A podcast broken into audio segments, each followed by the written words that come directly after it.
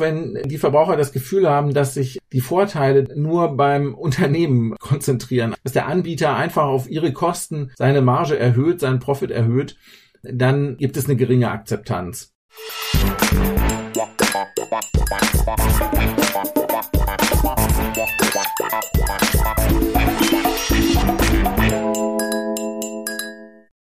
Hallo und herzlich willkommen beim AlgoVas Podcast. Mein Name ist Kai Oliver Kruske und ich bin Jurist bei der Verbraucherzentrale Hessen. Faire Preise, gerechte Marktbedingungen für alle und Transparenz liegen mir als Verbraucherschützer natürlich am Herzen.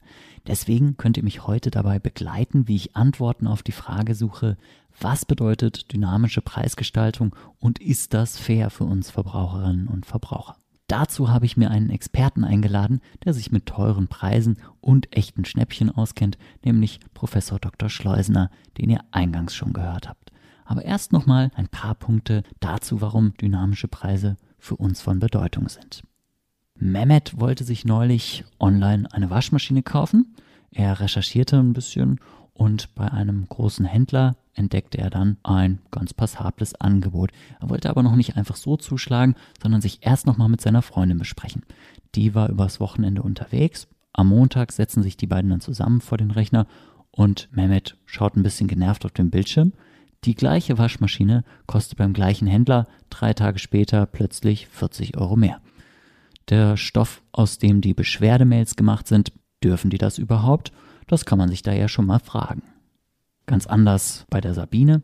Die hat sich neulich gar nicht mehr eingekriegt. Sie wollte ihren Bruder in Bad Münstereifel besuchen und hat bei der Bahn ein Schnäppchenangebot ergattert. 20 Euro von Dresden nach Bad Münstereifel mit dem ICE. So günstig bin ich da noch nie hin. Und ich wette drei Reihen vor mir, der Typ im Anzug, der hat locker das Doppelte bezahlt.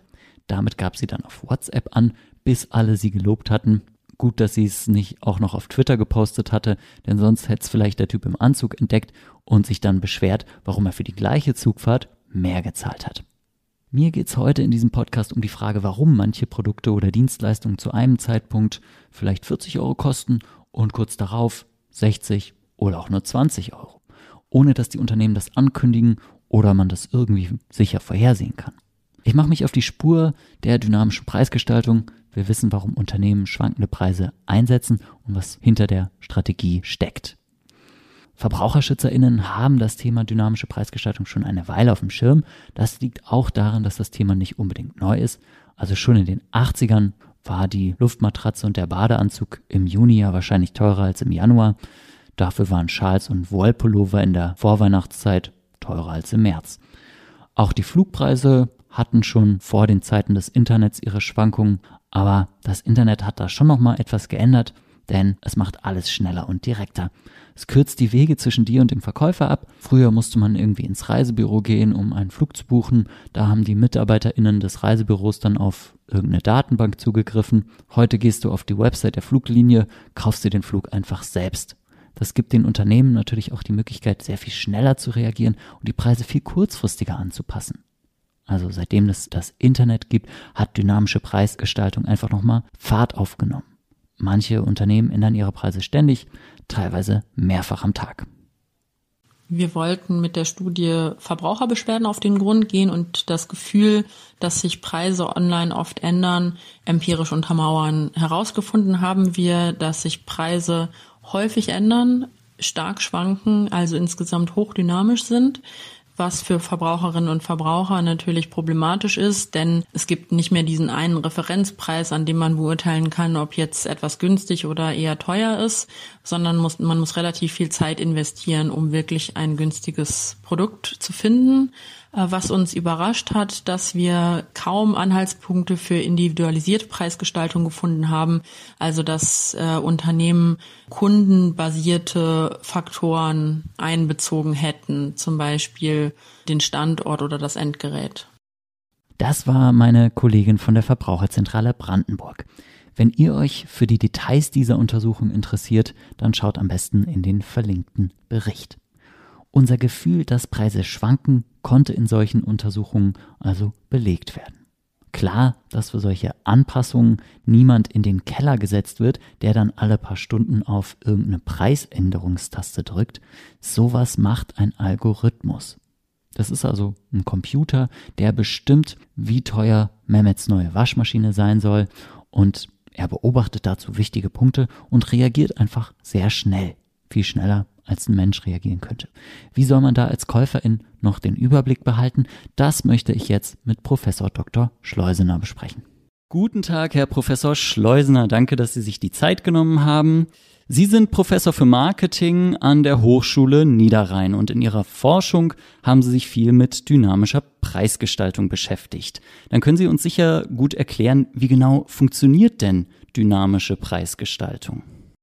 Ja, gerne. Ähm, dynamische Preise und dynamische Preisgestaltung bedeutet einfach, dass Preise im Zeitablauf automatisch verändert werden, häufig durch gewisse Algorithmen. Und wir kennen das eigentlich alle aus dem Bereich Flugverkehr, dass die Flugpreise im Zeitverlauf steigen, ganz häufig. Also je näher der Abflug kommt, desto teurer wird es. Das gibt es schon seit sehr vielen Jahren als Yield Management bekannt. Und auch bei touristischen Angeboten kennen wir das mal, wenn die kurzfristig dann wieder billiger werden im Kontext von Last Minute. Und wenn diese Preise gemacht werden, dann ist es eben im einfachsten Fall so, dass die Preise äh, nur nach Zeit gesteuert sich verändern. Es kann aber auch sein, dass wir als Verbraucher denken, die Preise verändern sich nur im Zeitablauf, aber tatsächlich sind die Preise dann äh, verändert worden, weil sich zum Beispiel die Wettbewerbspreise verändert haben oder man hat mehr abverkauft der Lagerbestand ist vielleicht noch sehr hoch oder besonders niedrig. Oder auch, wenn Verfallsdaten anstehen oder die Saison einfach abgelaufen ist. Ein Beispiel mit den Flügen haben Sie jetzt gerade schon angesprochen. Was ist denn Ihre Erfahrung? Äh, wird dynamische Preisgestaltung da von vielen Unternehmen eingesetzt oder ist das eher die Ausnahme? Also bei Airlines, da wird das äh, sicherlich von den allermeisten, wenn nicht von allen Airlines eingesetzt. Da gibt es inzwischen ja auch Softwarelösungen und Berater, die das sehr schnell implementieren können. Auch von anderen Unternehmen im Tourismusbereich, Hotels, Mietwagenunternehmen ähm, setzen dynamische Preisgestaltung stark ein. Wir sehen das auch sehr stark im E-Commerce-Bereich. Also wenn wir online shoppen, dort ist ein ganz wesentlicher Treiber, dass man die Wettbewerbspreise berücksichtigt und beachtet und dann die eigenen Preise anpasst, wenn die Wettbewerbspreise eben verändert werden. Und für uns sieht das dann so aus, dass die Preise im Zeitablauf eben doch schwanken. Studien haben allerdings auch gezeigt, dass im stationären Handel diese Preisgestaltung oder diese Preisschwankungen über den Zeitablauf weniger häufig ausgeprägt sind. Der allergrößte Teil der Preise bleibt recht lang konstant. Also auch im Online-Bereich werden viele Preise dann doch seltener geändert.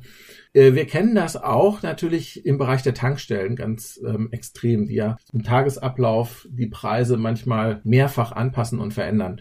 Also die Unternehmen reagieren natürlich auch auf Wettbewerbspreise, auch auf Nachfrageänderungen ähm, und setzen das sehr intensiv ein. Mhm. Jetzt äh, haben wir in Ihrer Erläuterung schon so ein bisschen Unterschiede rausgehört. Was sind denn so die unterschiedlichen Formen der Preisdifferenzierung, die Sie da unterscheiden würden? Ja, Heutzutage spricht man häufig von dynamischen Preisen und meint dabei alles Mögliche. Also nicht nur die dynamischen Preise, die im Zeitablauf sich verändern, sondern vor allen Dingen auch personalisierte Preise. Das ist da die Unterscheidung, nämlich die Frage, auf welchem Grund oder wann ändern sich Preise. Die dynamischen Preise verändern sich im Zeitablauf, sind aber eben zu einem bestimmten Zeitpunkt für alle Kunden identisch. Also alle, die zu einem bestimmten Zeitpunkt dieses Produkt nachfragen oder sich den Preis anschauen, den Preis suchen, bekommen den gleichen Preis und gleichen Preis angezeigt. Bei der personalisierten Preisdifferenzierung sieht es anders aus. Da bekommen wir Verbraucher ganz unterschiedliche Preise und zwar jede Person im Grunde den Preis, ähm, der für diese Person passt. Also den Preis, zu dem diese Person optimalerweise gerade noch kaufen würde. Und jetzt gab es halt eine lange Diskussion immer, ob man denn in Online-Shops ähm, oder über Apps dann unterschiedliche Preise angeboten bekommt, ob man über verschiedene Geräte geht, geht oder ob man besonderes Surfverhalten hat oder so etwas. Das sehen wir aber nicht weiterhin. Gibt es unterschiedliche Untersuchungen. Ich glaube, das geht tatsächlich stärker, immer stärker in Richtung Gutscheine. Personalisierte Coupons, dass wir beispielsweise über E-Mail oder wenn wir uns einloggen bei einem Unternehmen, dass wir dann Coupons angezeigt bekommen für bestimmte Produkte, die uns dann Preisnachlässe ermöglichen, die genau auf uns zugeschnitten sind. Also so, dass ein Produkt für uns dann plötzlich interessant wird. Und diesen Coupon kriegt dann auch kein anderer Kunde. Ein Beispiel, was man hier nennen könnte, sind so Systeme wie Lidl Plus zum Beispiel, was jetzt gerade sehr extrem große Nachfrage sich erfreut, wo die Verbraucher da ihre Daten angeben und ähm, dann Goodies bekommen und wo Lidl in der Lage ist, die komplette Kaufhistorie nachzuvollziehen und dann entsprechend auch Angebote machen kann, die dann nur für einen speziellen Kunden passend sind. Vielleicht noch interessant ist die Thematik der Differenzierung über Vertriebskanäle. Das wird nämlich auch manchmal durcheinander geworfen. Ich meine damit, dass man bei der Nutzung unterschiedlicher Vertriebskanäle wie dem Online-Shop des Händlers zum Beispiel oder aber dem Kauf über eine Plattform wie Amazon, eBay und so weiter ein Produkt kauft oder zum Beispiel über eine Preissuchmaschine ein Produkt sucht, da kann es durchaus sein, dass man ganz unterschiedliche Preise angezeigt bekommt. Das hat dann nichts mit der Person zu tun, sondern mit dem Zugang zu diesem Produkt oder mit der Art der Produktsuche. Teilweise hat man unterschiedliche Preise dann, teilweise hat man auch Unterschiede in den Versandkosten beispielsweise. Und das ist aus Verbrauchersicht natürlich interessant, wenn ich äh, weiß, dass ich bei intensiverer Suchtätigkeit und auf den unterschiedlichen Kanälen, unterschiedlichen Ange ja, Shops, ähm, Plattformen, wo ich das Produkt kaufen kann, vielleicht sogar ein Schnäppchen machen kann, weil eben auf einer dieser Plattformen der identische Anbieter das identische Produkt günstiger anbietet. Mhm. Also die ein oder andere Möglichkeit hat man da auch als Verbraucherin, als Verbraucher. Wie sieht es denn gesetzlich aus, wenn Sie da ein, zwei Sätze zu sagen können? Ist da jede Form der Preisdifferenzierung, insbesondere auch vielleicht die personalisierten Preise, sind die alle gesetzlich erlaubt? Ja, grundsätzlich haben wir Vertragsfreiheit. Das heißt, die Anbieter können da die Preise setzen, wie sie möchten. Es gibt die Grenze nach dem allgemeinen Gleichbehandlungsgesetz. Das heißt, dass nicht nach den Kriterien, die dort relevant sind, wie beispielsweise eben Geschlecht oder andere Dinge, differenziert werden darf. Bei der Personalisierung, also wenn mehrere Merkmale zusammen angewendet werden sollen, Profile angewendet werden sollen, dann geht die Rechtsetzung gerade dahin, dass man solche Preisbildungsmechanismen als Anbieter dann kennzeichnen muss. Also dass der Verbraucher erkennen können muss, dass dieser Preis personalisiert für ihn durch einen Algorithmus erzeugt wurde. Mhm. Das heißt also ja durchaus auch relativ verbraucherfreundlich. Welche Preisstrategien äh, werden denn von Unternehmen da regelmäßig eingesetzt, um dann ähm, die Preise zu steuern? Man muss sich überlegen, dass die Unternehmen hier auch sehr viel experimentieren noch weiterhin und auch ähm, Erfahrungen sammeln müssen. Die Algorithmen, die eingesetzt werden, auch zur Personalisierung, sind unterschiedlicher Art, aber sicherlich auch künstliche Intelligenz, Machine Learning.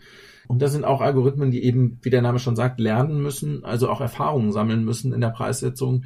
Und insofern werden solche Strategien noch nicht so häufig eingesetzt. Ich würde aber damit rechnen, dass die Unternehmen, die da ähm, dran forschen, die da auch fortschrittlich sind in ihrer Preissetzung, das immer stärker tun werden und dass auch die Verfahren und Methoden immer stärker standardisiert werden.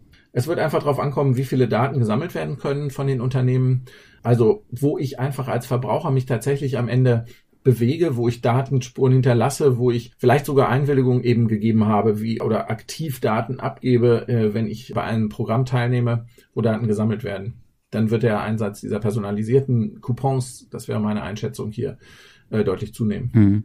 Okay, also das heißt, das ist ein Thema, was zukünftig dann möglicherweise auch noch etwas größer wird. Haben Sie Erkenntnisse darüber, wie da eigentlich so die Akzeptanz bei den Verbraucherinnen und Verbrauchern ist?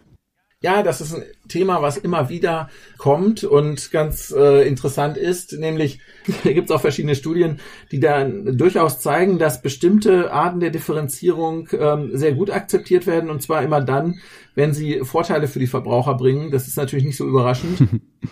Vorteile bringen oder eben althergebracht sind gleichzeitig aber vielleicht für die Unternehmen nicht so interessant sind. Also die Klassiker, Studentenrabatt, ähm, Differenzierung, solche Dinge, also was leicht nachvollziehbar ist, der nächste Punkt ist auch immer für die Akzeptanz, ob man selber die Preisdifferenzierung beeinflussen kann oder nicht. Also kann ich zu einer bestimmten Uhrzeit einkaufen? Also kann ich vielleicht meine Käufe verschieben? Oder kann ich das nicht? Oder bin ich in, in einer Situation, wo ich eben nicht dem höheren Preis entfliehen kann?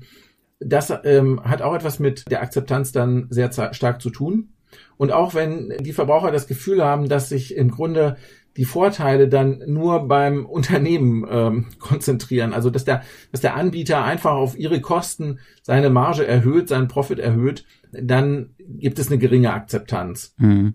Ja, Margen auf Seiten der Unternehmen. Ähm, gibt es denn Vorteile, die, die diese dynamische Preisgestaltung auch für die Käuferinnen und Käufer haben könnte? Ja, auf jeden Fall. Also oft wird sehr stark geschaut, wo Preisbereitschaften abgeschöpft werden, also wo Verbraucherinnen und Verbraucher deutlich mehr bezahlen müssten. Das ist aber nur die eine Seite der Medaille, weil auf der anderen Seite auch diejenigen, die weniger bezahlen wollen, durch dynamische Preisgestaltung äh, häufig überhaupt erst äh, die Möglichkeit bekommen, das Produkt zu kaufen. Ganz simples Beispiel ist, sind wieder die Airlines jetzt, die Preise da differenzieren, denn die ähm, Airlines machen ihren, ihren Profit oder ihren Deckungsbeitrag ja vor allen Dingen dann durch diejenigen, die sehr spät buchen, äh, die dann die sehr teuren Tickets kaufen. Das sind in, die, in der Regel Geschäftskunden, Firmen. Und gleichzeitig ermöglicht es natürlich am Anfang der, des Verkaufszeitraums, also vielleicht ein halbes Jahr vor dem Flug, sehr, sehr günstige Flugtickets anzubieten, was dann wiederum Menschen in die Lage versetzt, also beispielsweise Pendler oder auch Studentinnen, Studenten, die dann lange vorausplanen äh, können und dann vielleicht den Urlaubsflug dann sehr günstig schon bekommen, dazu überhaupt solche Flüge in Anspruch zu nehmen. Also immer wenn ich tatsächlich von der Zeitdimension bei der dynamischen Preisgestaltung her etwas flexibel bin, gibt es da auch viele Möglichkeiten als äh, Verbraucherinnen und Verbraucher zu profitieren. Urlaub ist eben so ein Beispiel, gilt aber eben auch für, für viele andere Bereiche. Also wenn im Modebereich äh, gegen Ende der Saison Dinge dann reduziert werden. Wir kennen das ja alle, äh, wo sich die Preise dann verändern. Wenn man nicht immer das Neueste haben muss, auch im technischen Bereich, dann kann man natürlich deutlich auch Geld sparen und dann lohnt sich das auch für die Kunden. Das sind wahrscheinlich dann so auch so die wichtigsten Punkte, die man als Käuferin, als Käufer im Blick haben kann, wo ich da so ein bisschen schauen kann, wie ich das Beste für mich rausholen kann. Ähm, haben Sie da als Experte vielleicht auch noch äh, ein, zwei Tipps, wie Sie es selbst machen auf der Jagd nach Schnäppchen? Wie finden Sie denn die besten Schnäppchen? Ja, also bei dem Thema dynamisch äh, zeitlich, da gilt natürlich, das wissen ja auch die meisten, dass man sich einfach eben frühzeitig informiert und dann auch direkt bucht und kauft, wenn eben die Preise im Zeitablauf üblicherweise steigen. Im Onlinehandel, im Onlinebereich hm, gibt es Untersuchungen, die zeigen, dass dann Verbraucherinnen und Verbraucher häufig doch falsche Vorstellungen haben und denken, dass die Preise am Wochenende oder nachmittags, mittags besonders hoch sind das ist eben nicht der Fall, denn man muss immer dran denken, dass natürlich dann, wenn viele Leute im Netz sind, auch viel Wettbewerb im Netz ist. Und insofern orientieren sich dann die Preise auch eher an den Wettbewerbspreisen und nicht an der Idee irgendwie, ja, da hat er jetzt gerade Zeit zum Online-Shoppen und deswegen gibt er dann äh, mehr aus. Also das ist nicht der Fall.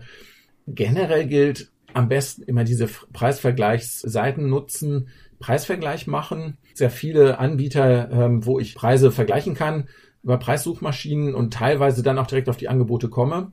Da findet man tatsächlich dann günstige Preise, weil dieser Kanal auch für die Verkäufer relativ günstig ist, wenn sie einen Kunden über so eine Seite bekommen. Und weil dort eben die preissensiblen Kunden sind, gibt es da auch teilweise besonders günstige Angebote. Ein Beispiel, was mir jetzt gerade selber passiert ist, ich hatte irgendwie ein, ein Computerprodukt gesucht und dann habe ich auf einer Preisvergleichsseite tatsächlich genau mein gewünschtes Produkt gesucht und zwar deutlich günstiger als bei dem Online-Shop eines Anbieters. Wenn ich über diese Preisvergleichsseite gegangen bin, dann kam ich auf ein Angebot von dem auf einer Plattform, das deutlich günstiger war. Es ist aber der gleiche Verkäufer. Also ich habe die gleiche Garantie. Ich habe alles identisch. Nur ich bezahle einfach weniger, weil ich auf einer Plattform gekauft habe, die verlinkt war über die Preissuchmaschine. Also das sollte man auf jeden Fall machen. Bei generell bei Vergleichsportalen, wo man auch direkt was kaufen kann und abschließen kann, da muss man wiederum vorsichtig sein. Das ist was anderes. Ja, gerade bei Versicherungen, Stromverträgen, solchen Dingen, da kann es genau umgekehrt sein, weil die Unternehmen an diese Vergleichsportale doch recht hohe Provisionen zahlen müssen und so der Abschluss auf den Seiten der Anbieter teilweise nicht immer, aber teilweise günstiger ist oder bessere Konditionen verspricht. Das zum einen und zum zweiten, weil eben nicht alle Anbieter bei diesen Vergleichsportalen dabei sind. Also generell kann man einfach sagen, wer sich umfassend informiert, ein bisschen Zeit auch in die Suche investiert, ähm, sich da schlau macht, welche Suchplattform er am besten nutzen kann, der kann auch von den dynamischen Strategien profitieren, ist eben auch von den Unternehmen gewollt, weil er dann vielleicht auch Dinge kauft, die er sich sonst nicht leisten könnte. Mhm. Okay, also sich umfassend informieren und da vielleicht nicht äh, irgendwie Kaffeesatzleserei zu betreiben und jetzt zu versuchen zu erraten, wie der Algorithmus funktioniert, den man ja doch eigentlich nicht rekonstruieren kann. Ja, das, das ist ein sehr guter Punkt, weil wir Menschen tendieren halt dazu, dass wir für alles einen Grund finden wollen. Und wir wollen immer, das kann man auch in vielen Studien nachweisen, wir wollen immer herausfinden, warum funktioniert etwas so oder so. Und dann interpretieren wir Dinge in, in, in Daten hinein, die gar nicht so da sind. Also das Beispiel hier bei den Preisen ist halt, man sieht halt, der Preis ist irgendwie jetzt äh, von heute Morgen auf heute Mittag gestiegen und heute Abend ist es wieder günstiger. Und dann denken viele Verbraucherinnen und Verbraucher, oh, ja, da ist ja mittags teurer oder da ist irgendwie abends besonders günstig oder morgens oder so. Und das liegt wahrscheinlich daran, weil ich irgendwie dann zu Hause bin und da kann ich nicht so gut und da machen sie das dann extra billig oder extra teuer.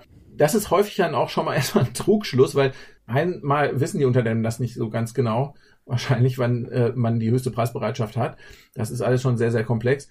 Aber vor allen Dingen ist einfach der Grund, dass sich andere Treiber haben, die den Algorithmus dazu gebracht haben, die Preise zu verändern. Das waren dann Einflussfaktoren eben wie zum Beispiel der Wettbewerbspreis hat sich geändert, äh, der Lagerbestand ist gesunken, äh, die neuen Produkte stehen vor der Tür und so weiter und so weiter. Genau wie Sie sagen, keine Kaffeesatzleserei, gerade bei den dynamischen Preisen, das bringt einen dann nicht wirklich weiter. Wenn einen das interessiert, dann muss man tatsächlich nach Studien suchen, die das mal systematisch verglichen haben. Mhm. Und das bringt eigentlich viel weniger, als wenn man jetzt wenn man die Portale anguckt, wir haben ja immer diese Thematik Black Friday, Cyber Monday und so weiter. Da habe ich jetzt eine interessante Abbildung gesehen, die einfach mal alle Angebotsaktionen auch jetzt bis Weihnachten irgendwie nochmal aufgezeigt hat. Das ist inzwischen dermaßen unübersichtlich geworden. Ich würde behaupten, man kann auch nicht mehr darauf ähm, vertrauen und wetten, dass das unbedingt jetzt zu diesen Angebotsterminen besonders günstig ist. Das kann sein für einzelne Produkte, aber letztlich muss es eben nicht so sein. Also das ist das ist auch keine Logik, die dann leider mehr so simpel funktioniert. Mhm. Man sollte das dann beobachten, sicherlich, und dann für die Kategorien, die für einen selber besonders relevant sind, dann eine Meinung sich bilden, ob die Produkte dann tatsächlich da deutlich günstiger sind oder ob man ja außerhalb dieser Zeiten vielleicht auch gut abschneiden kann. Also dann gibt's die üblichen Dinge, dass ein Nachfolgemodell auf den Markt kommt und ähm, nur marginal besser ist, aber das mo bisherige Modell deutlich günstiger wird. Ne? Wenn man sowas erfährt und man kann warten, dann kann man auch nochmal ein deutliches Schnäppchen machen und ein sehr gutes Produkt kriegen. Mhm. Ja, also Fazit so ein bisschen auch nach dem Rabatt ist vor dem Rabatt. Äh, die guten Angebote kommen eigentlich erfahrungsgemäß irgendwie immer wieder, ne? Ja, absolut. Haben Sie genau auf den Punkt gebracht. Es ist tatsächlich so, wenn man Spielertyp ist, dann kann man mit irgendwelchen Preisalarmen arbeiten, die man einstellt und man kann dann sich alte Kurven angucken und sehen, ah, in den letzten drei Monaten war es schon mal 10 Euro günstiger gewesen und so weiter. Das ist ökonomisch gesehen auch vernünftig und auch vollkommen okay. Das zeigt eben, dass man dann bereit ist, viel Zeit ähm, in die Suche zu investieren, vielleicht warten kann auf das Produkt, aber dann Geld sparen möchte. Und äh, das ist ja auch wunderbar für die Unternehmen, weil dann kann man diese Nachfrage auch befriedigen mit günstigen Preisen. Und alle anderen, die sagen, ja, der Preis scheint mir jetzt ganz okay zu sein, wenn ich die Gesamtsituation jetzt hier sehe, da hat sich ein bisschen was getan, er ist schon mal günstiger geworden im Laufe der Zeit. Da gibt es jetzt auch nicht irgendwie ganz besonders neue Produkte da. Und man sagt, dann möchte ich das jetzt auch haben, dann sollte man sich es auch kaufen. Mhm. Okay, ja, also liebe Leute, Schnäppchen heißt auf jeden Fall Preisvergleich. Preisvergleiche machen, Preisvergleiche nutzen und gucken, wo es günstig ist und wo nicht. Das war Professor Schleusener von der Hochschule Niederrhein. Vielen Dank für das Gespräch, das wir natürlich absolut in Tagesschau-Manier vor der Sendung aufgezeichnet haben. Fassen wir also nochmal kurz zusammen. Preise ändern sich ständig. Im Ausnahmefall sind sie auch mal von Person zu Person unterschiedlich. Ein absolutes Massenphänomen ist das aber wohl eher noch nicht. Aber wir sollten halt die Augen aufhalten und wer sicher sein will, dass ein Preis gut ist, der kommt um Preisvergleiche sicherlich auch nicht rum. Ob solche Preissteuerungen erlaubt sind, darauf ein klares kommt drauf an. Einerseits natürlich Vertragsfreiheit, Unternehmen dürfen ihre Preise selbst bestimmen, andererseits darf niemand diskriminiert werden. Mit Preisen täuschen dürfen uns Unternehmen auch nicht, das wäre dann vielleicht eine rechtswidrige Irreführung. Und wenn dann auch noch persönliche Daten ausgewertet werden für individuelle Preise, dann ist man schnell auch im Bereich des Datenschutzes, im Bereich der Datenschutzgrundverordnung. Dafür bräuchte es eine informierte Einwilligung. Ich muss also genau wissen, was das Unternehmen hier mit meinen Daten anstellt. Mit so Discounter-Apps und geheimen Deals werden dann gerade die ersten Experimente gemacht und wenn die dann auch noch Spaß machen für die Nutzerinnen und Nutzer, dann sollte man mal genau hingucken. Ist es jetzt eigentlich noch in meinem eigenen finanziellen Interesse oder eigentlich nur noch im Interesse des Anbieters? Gerade so spielerische Ansätze können uns psychologisch gut triggern, sodass wir halt nochmal den einen oder anderen Euro rausholen. Das läuft unter dem Stichwort Gamification und ist vielleicht eine Erklärung dafür, warum die Lidl-App ein virtuelles Rubbellos integriert hat für weitere Rabatte ist irgendwie auch eine Ecke netter, wenn man den Rabattcode erstmal selbst freirubbeln darf. Über das und vieles andere mehr hätte ich mit Professor Schleusner sicher noch lange sprechen können. Aber wie sagt man in der Fußball-Kreisliga, wir müssen Montag alle wieder arbeiten. Also Deckel drauf, aber nicht ohne ein Dankeschön für euer Interesse. Mein Name ist Kai, das war Algo Was. Schön, dass ihr dabei wart.